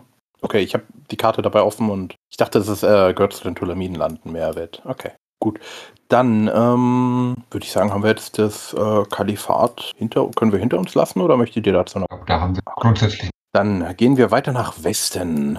Das äh, Horasreich, das Erbe der Nachfolgestadt Bosporans, jetzt noch richtig in Erinnerung habe. Ja, ähm, werden dir die äh, ähm, stolzen Horase ja auch genauso erzählen. Faktisch muss man natürlich sagen, ist es ja wirklich nur noch ein, ein, ein Abglanz, äh, nichts gegen das heutige Horasreich, was sicherlich ein bedeutendes Reich ist, aber das Bosparanische Reich war ja ein Vielfaches groß und äh, äh, mächtig damals. Die alte Stadt Bosbaran, fünf, sechs, sieben Mal so groß wie die heutige Hauptstadt Winsalt, die wirklich nur auf einem mhm. winzigen Teil der alten Fläche erbaut ist. Ist aber wirklich ein sehr aventurisch gesehen muss man sagen, sehr fortschrittliches Reich. Äh, ne? Also einerseits was technischen Fortschritt angeht, ähm, wo viele mechanische äh, äh Wunderwerke, eine sogenannte Winsalter Ei, eine Taschenuhr zum Beispiel, die läuft. Man, sowas muss man sich im, im Bornland oder in Torwald, glaube ich, nicht blicken lassen. Das äh, ist für die äh, was völlig seltsam. Die bornischen Kaufleute geht vielleicht noch, aber ja, also das, da findet man einerseits einige Sachen und moderne ähm, Vorteile im Schiffsbau. Die Chivonen und Chivonellas gehören einfach zu den schnellsten und besten Schiffen ähm, auf der anderen Seite auch, ja, gibt es in diesem Reich, was zwar immer noch einen Horas hat, eine sehr besondere Person, komme ich gleich nochmal drauf zu, äh, gibt es auch tatsächlich die ersten Ansätze von so etwas Verfluchtem wie Demokratie ähm, äh, von, von, von, von, Städten, die sich vor einigen Jahren in einem Bürgerkrieg auch aufgelehnt haben, die den Adel komplett rausgeworfen haben, ähm, jetzt wieder Teil des Großen Reiches sind, aber wo man tatsächlich ja, sehr viel ja, moderner äh, verhältnismäßig unterwegs ist. Ähm, es gibt viele Universitäten und, und, und Denkerschulen, Logen und ähnliches. Und eben, ja, geeint ist dieses Reich derzeit unter dem äh, Horas, ähm, der deshalb eine, eine sehr besondere Person ist, weil er tatsächlich ähm, kein, kein reiner Mensch ist, sondern der Sohn der ähm, vorherigen Kronprinzessin Aldare Firdaillon und dem Kaiserdrachen Schafir. Also schon eine oh. sehr besondere Person, auch von einer besonderen Macht, ähm, der allerdings natürlich das Erbe seines Vaters in sich trägt, was nicht nur Segen, sondern auch Fluch ist. Natürlich äh, erwartet man von ihm auch Wunderdinge deswegen und er hat zahlreiche Berater. Er ist ja auch noch ziemlich jung, ähm, weiß auch gerade nicht volljährig, müsste eigentlich mittlerweile sein, aber ähm, er ist also noch wirklich ein, ein, junger, junger Mann. Der hat auch viele Berater, die um ihn herum sind. Er hat auch schon schwierige Aufgaben übernehmen müssen, war auch mal für ein, zwei Jahre eigentlich nicht erreichbar, weil er äh, sich immer eine, eine magische äh, Kampf gegen, gegen äh, die Ärzte Splitter verschrieben hat, der ihn doch sehr geschwächt hat. Ja, und darunter unter ihm lauert natürlich, äh, wie das so ist in so einem Staat wie dem Horasreich, ähm, da ist das Parkett äh, äh, doch sehr glitschig und äh, da gibt es Intrigen und ähnliche Dinge. Da sind die, ist jeder auf sein hinaus. Es gibt Geheimgesellschaften, es gibt einflussreiche Grafen, die die Dinge zurückhalten, die erpressen äh, und was auch immer. Also das ist ein, eher ein Intrigenstaat, sag ich mal, ähm, äh, sehr mächtig, sehr fortschrittlich, eine große Armee, ähm, aber ähm, sich viele Einzelinteressen natürlich, die wiederum verhindern, dass man wieder vielleicht zu einem Glanz einzigen Bossbaran zurückkommen kann. Aber auch vom, ne, mit Kuslik ist die, die wohl, ja, die Stadt der Hesinde, äh, zwei, drei Magierschulen, ich weiß gar nicht, wie viele da drin sind, der wichtigste Hesinde-Tempel. Also das ist schon eine der schlauesten Städte Aventuriens in Anführungszeichen. Ähm, ähm, und äh, um nochmal auf dein Eingangsthema einzukommen, ich würde weniger Spanien im Horasreich sehen, sondern ich glaube eher so ein bisschen Italien äh, äh hat da äh, Pate gestanden, vielleicht noch ein ja, bisschen Frankreich, aber wahrscheinlich eher so Italien, eben als auch schon aus dem, dem Mittelreich, äh, Mittelalter heraus in Richtung Renaissance hin. Ja. Mhm. Kulturell in der Art, wie, wie es Theatervorführungen gibt und ähm, Mäzenatentum, dass, dass ähm, Sänger, Schauspieler, Künstler, Bildhauer und Maler gefördert werden und dass man eben auch stolz darauf ist, zu sagen, wir sind hier ein, ein Hort der Kultur, wo, wo ähm, Errungenschaften blühen. Wir sind jetzt nicht eine, eine äh, Grenzprovinz im Norden, die irgendwie sich nur zum Gedanken machen muss, wie, wie hält man den Ork fern von der Grenze oder eben äh, die, ein, ein tulamidischer Ort, wo man sagt, dass die sind vielleicht schon, die haben ihren kulturellen Höhepunkt schon überschritten und sind eher im Verfall begriffen, sondern das Horasreich, das liebliche Feld, begreift sich selbst sehr stark als, als führend in diesen Belangen, sowohl wissenschaftlich als auch kulturell, als auch technisch von der Entwicklung. Es gibt dort auch äh, Manufakturen, also relativ moderne Herstellungsprozesse schon, was auch ein Stück weit zu sozialen Unruhen immer wieder führt, weil eben die ja, alteingesessenen Handwerker und Zünfte so ein Stück weit an Einfluss verlieren und ja, also es ist auch, auch eine sehr lebendige Gegend, glaube ich, kann man sagen, und sehr dicht bevölkert, sehr ja, fruchtbares mhm. Land auch. Okay, also ähm, mein Drachenkind, ähm, er hat viele Berater, also Schlangengrubenmäßig dort, wir haben eine große Armee. Und ähm, sind die denn so auch kulturell, sage ich mal, diejenigen, die den Ton dann angeben oder versuchen? Ja, durchaus. Also ein Stück weit ist es schon so, ich würde sagen, es gibt kein, kein Reich und kein Staatswesen in Aventurien, das von sich behaupten würde, wir sind äh, rückständig, sondern alle, alle aventurischen Staaten leben schon in dem Selbstverständnis, ähm, unsere Kultur ist die wahre und die richtige und die beste. Aber es gibt eben durchaus ähm, Länder und Provinzen, die gar nicht die Zeit haben, sich so viel über Dinge wie Kultur Gedanken zu machen, weil sie ganz andere, viel konkretere Probleme haben, sei es eben eine Bedrohung durch einen äußeren Feind oder mhm. niedrige Lebensumstände, schlechte Nahrungsmittelversorgung, äh, die wilden Tiere, die ähm, ja die Straßen unsicher machen und die Reisewege. Und im, im Lieblingsfeld hat man eben Zeit, auch sich mehr über solche Dinge Gedanken zu machen. Mhm. Okay. Dann, es gibt ja ein, ähm, eine Regionalspielhilfe inzwischen auch äh, davon, die Sonnenküste. Und da gibt es nochmal extra die Zyklopeninseln, die praktisch östlich vor dem Horasreich liegen. Westlich. Die, äh, meine ich ja, danke. Äh, westlich. Äh, die Zyklopeninsel, sind die Teil vom Horasreich? Rechtlich, also politisch ja, ähm, muss man so sagen. Auch die Zyklopeninseln sind, ähm, haben auch eine wechselhafte Geschichte. Die waren lange Zeit auch dem Mittelreich zugehörig, sind vor einigen Jahrzehnten aber ähm, äh, ja, zum, zum Horasreich übergewechselt. Der Seekönig, wie er dort heißt, ist ein äh, formal ein Gefolgsmann des Horas. Wobei ich ehrlicherweise die Entwicklung aus der Regionalspielhilfe noch nicht kenne, aber ich denke, das hat sich nicht geändert, behaupte ich mal. Ähm, kulturell ist es schon anders. Ne? Also auch da, das Vorbild für die Zyklopeninseln ist hier relativ eindeutig das äh, antike Griechenland. Ähm, äh, nicht nur, weil dort äh, Minotauren herumlaufen oder ähnliches, ähm, ähm, aber auch die, die, ähm, ja, die, die Krieger dort erinnern sehr an, an, an griechische äh, Kämpfer. Ähm, und das ist halt schon das ist ein großes Seesetting äh, mit, mit, einer, mit, mit, Schifffahrt, wie man sie auch damals ähnlich hatte, diese ganzen Inseln, wie sie in Griechenland auch sind. Äh, das ist sicherlich ein, ein deutliches, äh, deutliches Vorbild und auch die schönen Strände, äh, die Wärme und alles, das passt eigentlich ziemlich gut dazu.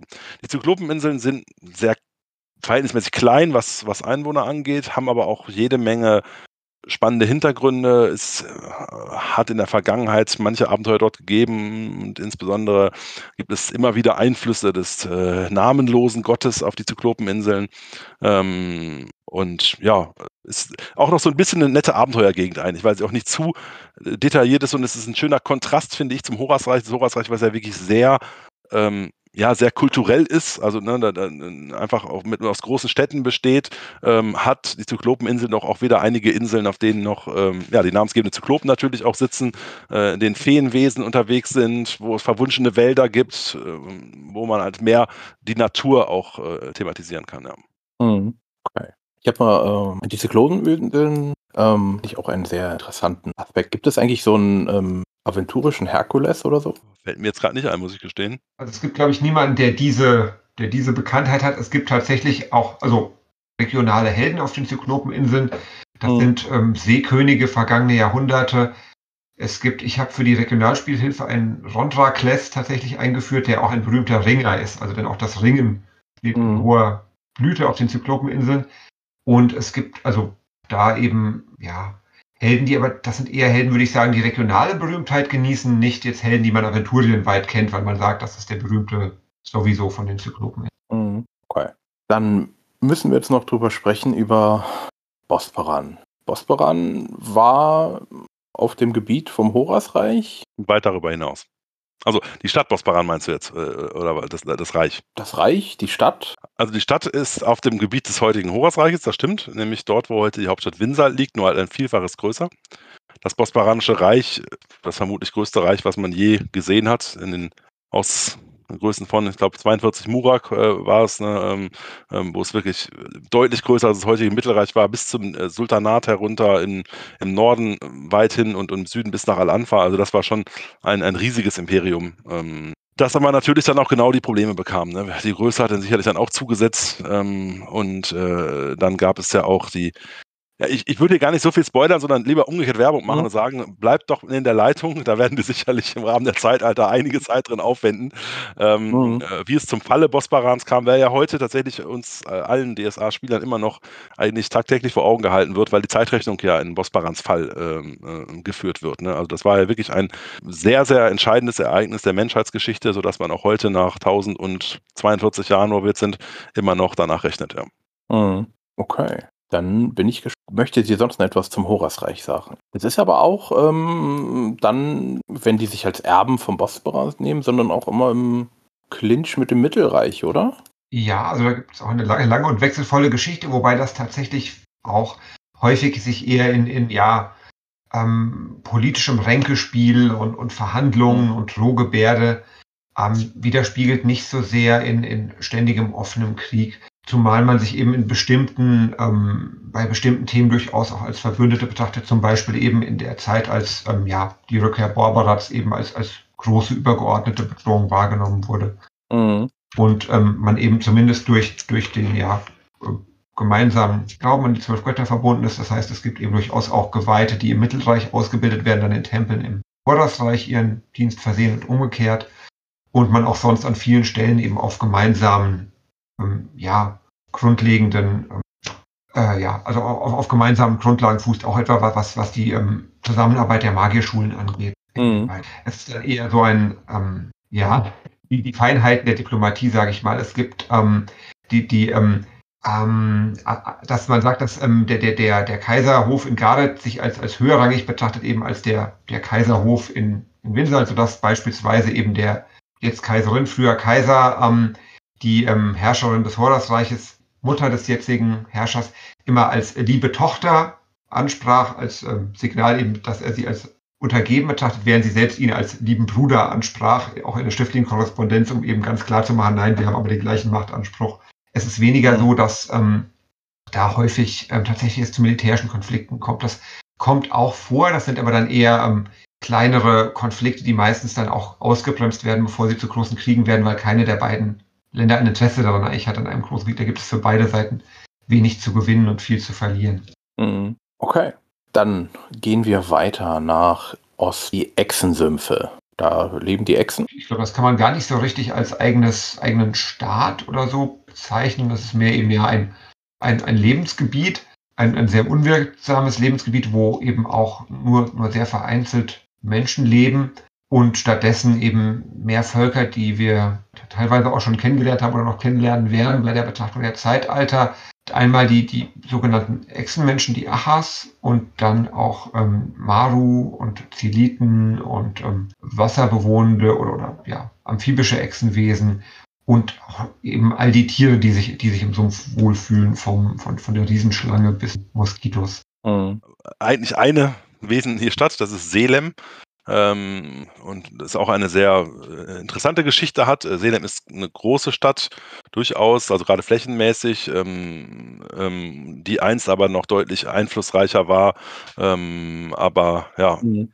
in der Geschichte, also auch da würde ich mal ein bisschen zurückhalten, aber da gab es einige Sachen, die es in Selem zu erleben gab. Heute ist das so ein bisschen so ein Ort, ähm, ja, der, der, der, ja, wo ja, wie soll man das beschreiben? Also tatsächlich so ein bisschen ähm, düster, würde ich es mal nennen. Ähm, viel im, im, im, Rausch und Drogenwahn, Echsenmenschen und, und, und normale Menschen leben dort parallel. Mhm. Es gibt immer noch die, die, es gibt die Überreste der größten Bibliothek Aventuriens von, äh, in Selem wo man super spannende Sachen finden kann und auch in der jüngeren aventurischen Geschichte einige Sachen mal gelegen und gefunden wurden, äh, haben und gefunden wurden. Ähm, also immer ein Ort eigentlich, um hinzureisen, aber äh, ein Ort, wo man auch schnell wahnsinnig werden kann. Also tatsächlich ist das da nicht sehr mhm. strukturiert, keine echte Ordnungsmacht, die sich auf äh, die man sich wenden kann. Ähm, ein wichtiges Dolomitenkloster, was auch dringend notwendig ist, weil tatsächlich in Selem kann man, glaube ich, viel Wissen finden und noch viel schneller und endgültiger Wahnsinn finden. Mhm. Okay. Aber äh, Selem ist doch dann klassisch Hexen, oder? Auch dann viel? Also, na, man sagt ja, Seelen, äh, Selem gab es ja auch äh, ein, ein irisches Vorbild und da war es ja mit. Ja, aber in Selem selber äh, assoziiere ich jetzt zumindest keine Hexen mit, würde auch keine kennen, die von daher kommt. Ähm, da sitzen noch ein, zwei alte Magier oder so etwas. Ähm, und ja, also es ist nicht zu detailliert beschrieben, was ich eigentlich auch Vorteile finde durchaus. Also da kann man eigentlich, mhm. kann man sicherlich auch ein paar verrückte Hexen hinsetzen, aber es gibt jetzt nicht den großen Hexenzirkel von Selem, der irgendwo okay. Einfluss ausübt oder sowas, ja. ja. Okay, nee, hätte ja sein können, wenn es so einen äh, Name hat. Okay, dann Selem, äh, He äh, Hexensümpfe, kann man sagen, sind wir schon durch. Da wohnen die, äh, wohnen die Echsen. Und äh, so mal kleinen, äh, die Echsen, haben die nicht auch mal irgendein Zeitalter äh, hier über Aventurien geherrscht und über Dere? Ja, und zwar deutlich vor den Menschen. Auch eine sehr spannende Zeit. Und mehr davon demnächst in Ihrer Runde hier. Ah, super. Okay, dann gehen wir nach, beziehungsweise nach Südwesten, südlich des Horasreiches, die Stadtstaaten Diana. Was ist das für ein ich denke, du wirst jetzt später auf Al-Anfa nochmal eingehen, wo ich dann auch definitiv damit den mhm. Fortschritt äh, lassen werde. Äh, deshalb für die Stadtstaaten außerhalb dessen gilt aus meiner Sicht ähnlich wie bei den Ptolemidischen Landen. Das ist halt ein äh, Ordnungsbegriff, den man äh, äh da drüber gelegt hat, um es irgendwie als ein, ein Gebiet zu clustern, aber das sind eben viele kleinere Städte, die nicht unbedingt viel miteinander gemein haben. Also Brabak ist dann noch eine der, der wichtigeren sicherlich. Ähm, äh, Mengbilla, äh, Mirham zählt wahrscheinlich auch noch dazu und ähm, ja, was haben die alle gemein? Die Sitten sind ein bisschen loser als im Norden, sage ich mal, ein Stück weiter. Also Brabak hat die wohl bekannteste schwarzmagische Schule Aventuriens, äh, äh, wo man äh, Dämonen rufen und Geister rufen lernt. Ähm, die ähm, Sklavenhaltung, die gibt es auch in Tulamidlanden auch, ist aber auch sehr exzessiv äh, in, in, den südlichen Staaten. Sehr viel ja, Macht muss man sich erhalten können. Es gibt dort weniger mhm. Adelshäuser. Klar, Mirham hat formal einen König, äh, der aber eigentlich nichts zu melden hat ähm, sondern es gibt, sagen wir, einflussreiche, eher Patrizier würde man es vielleicht nennen, wobei Patrizier assoziiere ich zumindest immer eher so mit, auch mit biederen Kaufleuten, das passt da ja überhaupt nicht, sondern das sind irgendwelche Familien, die sich genug Einfluss und Geld und, und, und Waffengewalt gesichert haben und so über die Jahre äh, sich halten können, ohne irgendwie einen echten Titel zu haben und die im Zweifel auch wieder, dem man was wegnehmen kann, wenn jemand anderes dazu kommt, tatsächlich. Ne? Mhm. Wo, wobei jetzt, also um, ähm, gerade wenn jemand sich den Eimer noch anschaut, ähm, Brabak wiederum äh, liegt dann in den dampfenden Dschungeln. Oh, wenn du noch so weiter differenzierst, okay, dann. Äh, ja, ich habe den ja. ähm, Almanach die politische Karte genommen. Das ist sehr schlau gewesen von dir, ja. ja. Muss ja auch mal sein. Okay, da kommen wir dann äh, nachher nochmal dazu. Also wir haben verschiedene Städte. Ähm, Torop, dann äh, Mengbilla, ähm, da gibt es auch einen Dolch, den Mengbilla-Dolch, Mengbillana, oder wie heißt der Dolch? Mengbilla, ja. ja. Ein ähm, ist dann ein angesehener Dolch, oder? Es ist doch einfach nur schön, oder? Schön und effizient. also Mengbilla ist tatsächlich eine Stadt, ähm, äh, die von mehreren Gilden regiert, Gilden heißen sie, glaube ich, da auch regiert wird. Und neben der äh, ähm, äh, Meuchler-Gilde, die es da, glaube ich, auch gibt, gibt es zumindest auch die Alchemisten-Gilde. Und ja, dort kann man wunderbar Gift mischen. Und dieser Mengbilla ist ein Dolch mit einem eigenen Giftkanal. Ähm, und äh, ich glaube, der kommt zurecht aus dieser Stadt. Ähm, äh, ja wo man wirklich, also da, da, wenn man ein Gift oder ein verbotenes Alchemikum braucht, würde ich wahrscheinlich auch erstmal nach Mengbilla fahren, wenn es genug ja. Geld und Mittel hat natürlich. Äh, oder, oder so skrupellos ist, um im Zweifel die Leute auszuschalten oder zu beklauen, ähm, ja. dann ist Mengbilla eine gute Alternative. Da kann man noch sagen, äh, Mengbilla gibt es äh, zwei Computerspiele, haben mir gerade entfallen. Die heißen, wisst ihr es gerade? Nee, jetzt bin ich auf dem Satinas Ketten oder? Nee, Satinas Ketten spielt doch in in, in Andergast hätte ich gedacht, oder? Äh, irgendwas mit B. Blackguards. Blackguards 1 und Blackguards 2. Ja, da habe ich mal von gehört, aber sie nicht gespielt. okay, also das ist so ein ähm, ja, äh, DSA-Rollenspiel in so, ähm, so ähnlich so Perspektive, so wie Baldur's Gate, nur halt moderner. Äh, so leicht von schräg oben. Ähm, da spielt man auch eine Heldengruppe.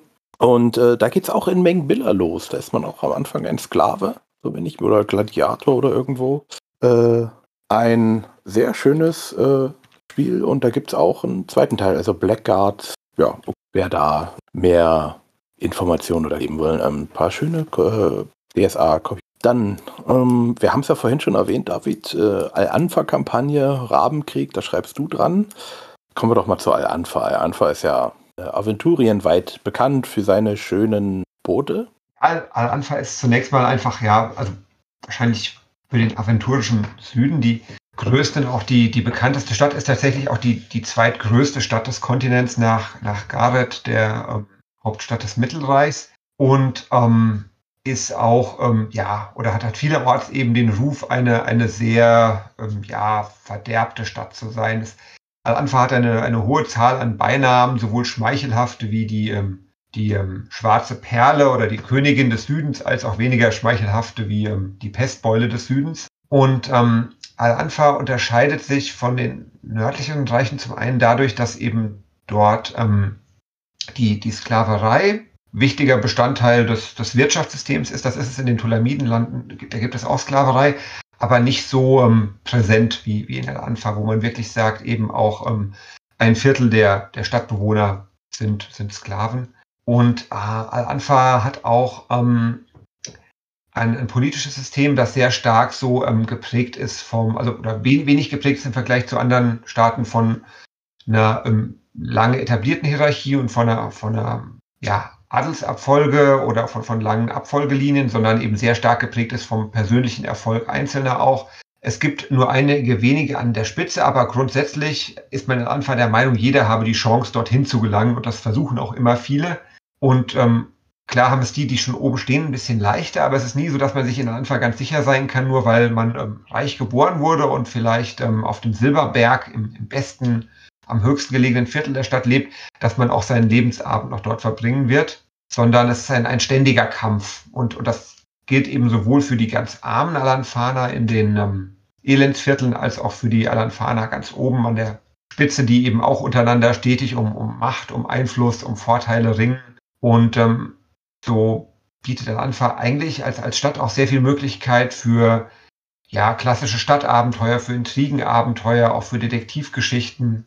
Und ähm, ja, ist außerdem, was vielleicht noch erwähnenswert ist, auch ähm, ein Zentrum des Boron-Glaubens. Der aventurische Boron-Glaube ist, ist geteilt in zwei beziehungsweise drei ähm, Kirchenstrukturen.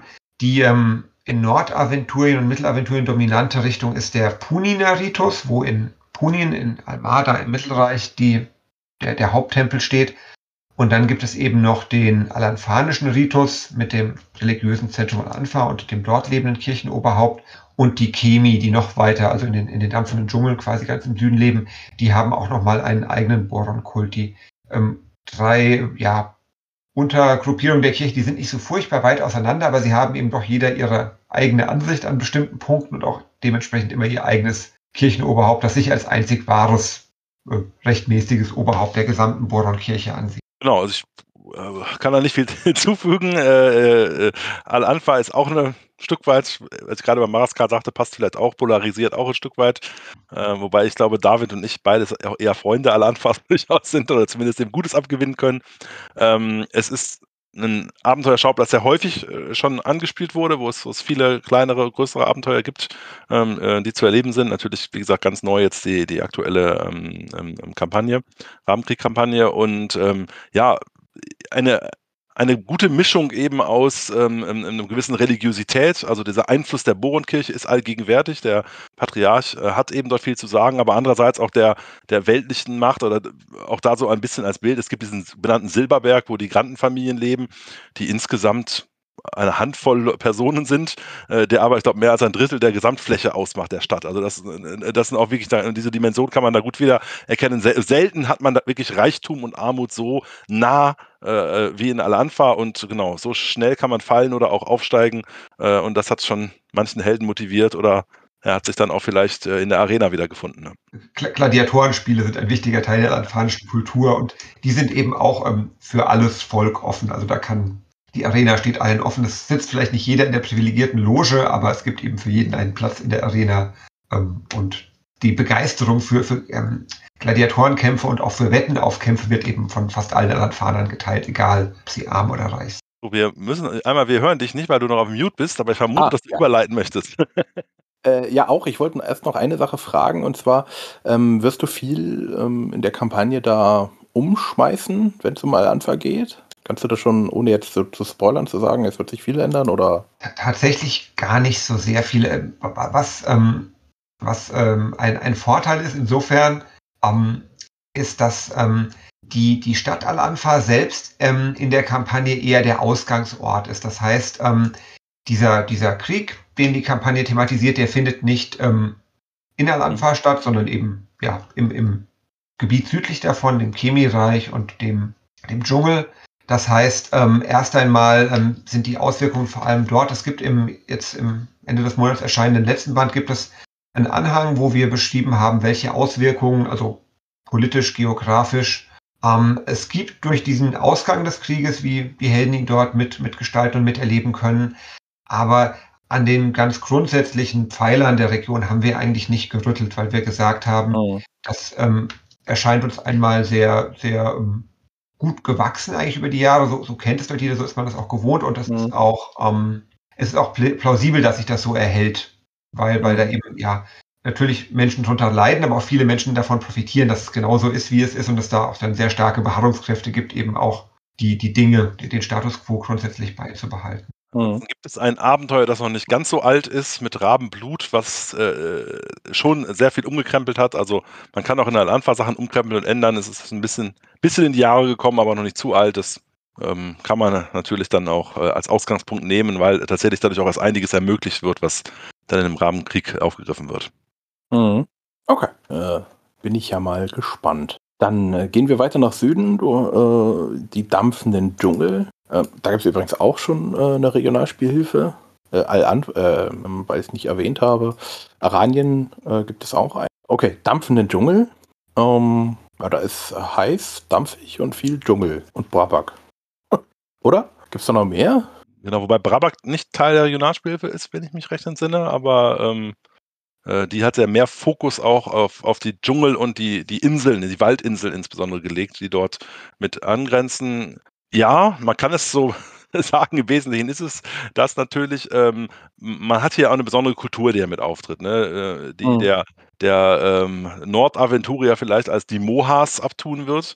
Ja, also jene äh, Dschungelstämme ähm, dunkler Hautfarbe, die Eingeborenen dort, ähm, von denen ehrlicherweise die Mo Mohaha, glaube ich, wie sie sich selbst nennen, nur äh, der, der zahlenmäßig größte ist, aber äh, keineswegs der einzige, sondern wo es wirklich sehr viel verschiedene gibt.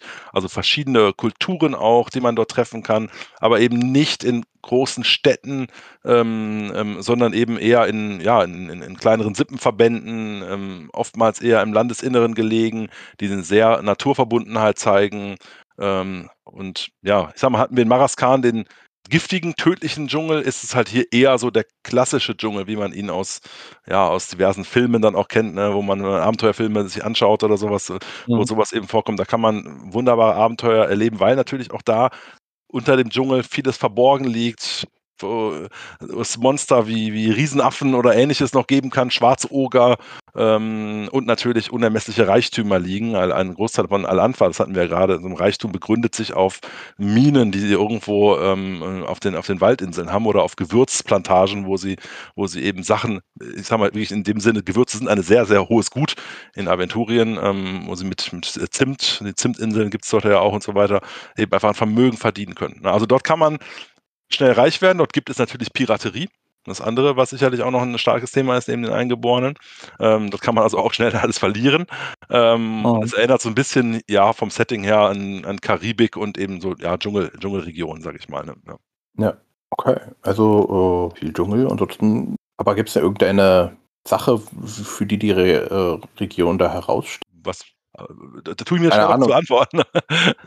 Ähm, also, äh, ich sag mal, das, das ganze Thema ähm, Seefahrt, äh, Piraten, äh, mhm. alte Schätze, ähm, äh, das ist schon was, ich finde, sehr präsent ist und wo, was man am besten da erleben mhm. kann. Also wirklich jemand, der Bock hat, sagt, ich möchte jetzt mal ein Piratensetting erleben, der sollte da unten hinfahren. Ne, ähm, oh. Und da kann man wirklich, äh, genau, da gibt es das alanfanische Fort, was verborgen in einer, in einer Einfahrt äh, einer Insel liegt oder so etwas. Und ähm, da könnten auch noch Echsen das Fort vielleicht überfallen haben, ähm, weil die Alanfaner möglicherweise irgendeinen oder irgendeinen äh, äh, Schatz gefunden haben. Es gibt die sogenannten Tabus. Also welche Zonen, ähm, wo die ähm, Waldmenschen sagen, nee, äh, die Schamanen der Waldmenschen sagen, da lauert etwas Böses, betretet diese nicht. Ähm, und das ist, hat Vor- und Nachteil. Meistens passiert ihnen nichts, wenn man sie nicht betritt, aber wenn irgendwo was mhm. Böses lauert und man es nicht bekämpft, sondern es lieber nur meidet, äh, kann natürlich da auch noch eine Gefahr daraus entstehen oder so etwas. Also da gibt es, mhm. ähm, das ist eine Hort für Abenteuer, die eben, ich sag mal, weniger die soziale Interaktion in den Vordergrund stellen, will ich mal so sagen. Ähm, ist eine, eine, super spannende Region. Man muss nur halt an die Hitze gewöhnt sein. okay. Auch solche Dann, äh, mhm. Dinge wie, also äh, ja, so klassische Entdecker- und Schatzsucher-Abenteuer, Indiana Jones-mäßig, die die alten Tempelanlagen, uralte Hinterlassenschaften erkunden, längst ähm, ja, vergangene Kulturen wieder ausgraben. Und was man auch sagen kann, also die, die verschiedenen Waldmenschenvölker, die dort leben, die sind sehr unterschiedlich von ihrer Art. Also es gibt eben sehr ähm, ja, freundliche und, und aufgeschlossene ähm, Stämme, die dort leben. Und es gibt genauso sehr territoriale und, und ähm, kampfbereite Stämme. sodass da auch eine große Vielfalt ist. Man weiß eben nie, wenn man den Dschungel betritt, wo, wo landet man am Ende. Das hat auch so Mhm. ein bisschen was von Entdecker, Entdeckertum. Ah ja, okay. Dann gehen wir weiter nach Osten. Altom und die Waldinseln. Hast schon gesagt, die Waldinseln sind auch mit Teil der Regionalspielhilfe. Haben wir jetzt im Wesentlichen gerade mit abgefrühstückt. Okay. Altum ist die größte Waldinsel, auf, ich glaube nach Maraskan wahrscheinlich sogar die größte Insel Aventuriens, bin ich nicht ganz sicher. Ähm, da gibt es, also gi- gilt vieles ist eben gesagt. Altum ist noch so ein bisschen das, da haben wir gerade Ara- Aranien ist das Tor in die Tulaminlande, dann ist Altum vielleicht das Tor auf die Waldinseln. Da gibt es noch kleinere Städte mit Calypso liegt, glaube ich, auf Altum und Sylla auf der anderen Seite, meine ich. Ne? Ähm, also Äh, Charybdis liegt äh, westlich äh, Ja. und Altein. Ja, genau. Und es gibt da äh, noch so ein paar kleinere Häfen zumindest. Also Da gibt es noch etwas Zivilisation äh, als ersten Schritt. Ähm, ja, es gibt ein, ein altes äh, ähm, Orakel äh, auf Altum, was vor einigen Jahren zerstört wurde natürlich. Ähm, auch von, im Zuge von Borberats äh, ähm, ähm, Mhm. Ankunft. Ja, ansonsten, genau, passt das, glaube ich, gerade, was wir gesagt haben, auch dazu. Mhm. Okay. Dahinter gibt es noch ganz viele kleine Inseln. Ähm, die gilt auch überall das gleiche. Ich habe hier nur gesehen, da gibt es der Port Störrebrand. Es gibt ein paar äh, besondere Orte da, genau. Der Port Störrebrand ist ein äh, äh, ja, Handels, äh, also gehört dem Bornland wahrscheinlich äh, offiziell sogar zu, ist ein wichtiger Handelshafen. Wie gesagt, Gewürze ist genau ähm, wertvolles Handelsgut. Das äh, so greifen sich die Bornländer die Möglichkeit darauf hin. Es gibt eine klangvolle Stadt namens Neubosparan, was aber keineswegs ein großes Imperium ist, sondern eher eine, äh, der, der, der, da hält man dem Ho von die Horasreich die Fahne hoch und die äh, edlen Regimenter, die dort dienen, sind strafversetzte Soldaten, die äh, ein Stück weit hier aufpassen müssen. Und natürlich gibt es noch, das ist allerdings wahrscheinlich nicht eingezeichnet, weil eher geheime ähm, Stützpunkt Al-Anfas, von wo aus die, wie heißt diese Schatzflotte nochmal, äh, David, die Schatzflotte einmal im Jahr aufbricht ähm, ähm, und, und genau den Reichtum Al-Anfas begründet. Es gibt diese Geheime Flotte heißt sie, glaube ich, irgendeinen Namen gibt es dafür, wo wirklich die Dutzende von Schiffen voll beladen mit Gewürzen, Silber und Gold aufbrechen nach Al-Anfa. Ähm, das ist der Traum eines jeden Piraten, aber natürlich mit mindestens so vielen Begleitschiffen, die schwer bewaffnet sind. Also da ranzukommen ist, wenn man das schafft, ist man einer der reichsten Menschen Aventuriens, aber die Chance, es zu überleben, ist sehr gering. Mhm. Der Adamantenkonvoi. Also, Adamantenkonvoi, Dankeschön, ja, das war's. Ja, es ist viel, die Gegend heißt ja auch äh, Charybdik und das hat viel so dieses karibische Setting eben, ja. Also haben wir, glaube ich, auch schon gesagt. Ne? Also kle kleine Inseln und ähm, Piratenstützpunkte, äh, auch unbekannte Inseln, die vielleicht auf keiner Karte verzeichnet sind, wilde Stürme. Äh, Okay. Dann haben wir jetzt laut dem Burschen Almanach äh, endet da die Karte. Ähm, es gibt die, eine große Aventurienkarte, da gibt es noch nördlich der äh, Waldinsel den sogenannten Boronsgrund. Dazu was sagen? Die kenne ich auch nur von der Karte. David? ich, äh, warte mal, das ist also, äh, viel, viel, viel sagen kann ich dazu auch nicht. Das ist ähm, ein Gebiet, äh, wo, wo regeln, also es ist nicht das Bermuda-Dreieck, aber es ist schon so ein Gebiet, wo regelmäßig ähm, Schiffe verloren gehen. Das heißt, Mhm. dort ähm, würden sich ähm, ja, Paktierer, Anhänger der ähm, Erzdämonen, der erzdämonischen Gegenspielerin Effats, der Herrin der nachtblauen Tiefen herumtreiben. Und das ist auch ähm, ja eine Gegend, also diese, diese ähm, Klippen, die dort aus dem Meer ragen, die sind eben ein, ein ja, der Tod vieler Schiffe schon gewesen. Und ähm, es wird eben auch gemieden von, von allen rechtschaffenen Menschen. Es ist Rückzugsort für Piraten und eben für Schlimmeres. Mhm. Mir fallen jetzt allerdings tatsächlich nicht viele Abenteuer ein, die ich kenne, wo das Ich glaube, es gibt auch keine spielt. Abenteuer, die da spielen. Ja. Ja. Das ist mehr so, ja. Vielleicht eben genau off- offen für eigene. Da kann jeder sein eigenes Abenteuer schon. Okay. Aber da ist nicht dieser geheime Flottenstützpunkt davon. Nein, nein, nein, der ist auf einer der Inseln, Ah, der okay. Waldinseln, ja. okay. Ähm, wenn ihr da draußen auch nochmal mehr Karte, Informationen und so, kann ich euch den Dere Globus empfehlen. Ähm, da gibt es ganz viel ja, Informationen, Verlinkungen zum Wiki Aventurica. Ähm, es ist ein, ein Fan-Wiki, in dem fast alles steht. Ähm, kann ich euch ja einfach empfehlen. Da könnt ihr dann draufklicken, dann gibt es eine Info zu den Zimt, was eine äh, von den Waldins oder halt auch über äh, dem Porto Störebrand oder ähm, Neubosperan. Da steht dann auch so ein paar Infos drin. Ähm, ja, ganz interessant. Und jetzt haben wir Aventurien durch, die Reiche durch. Würde ich sagen, machen wir das nächste Mal die Götter. Die Zwölf, die Zwillinge, Ras, äh, Rastulla? Rastulla? Ja, genau. Ein paar alte, unheimliche bringen wir bestimmt auch noch mit.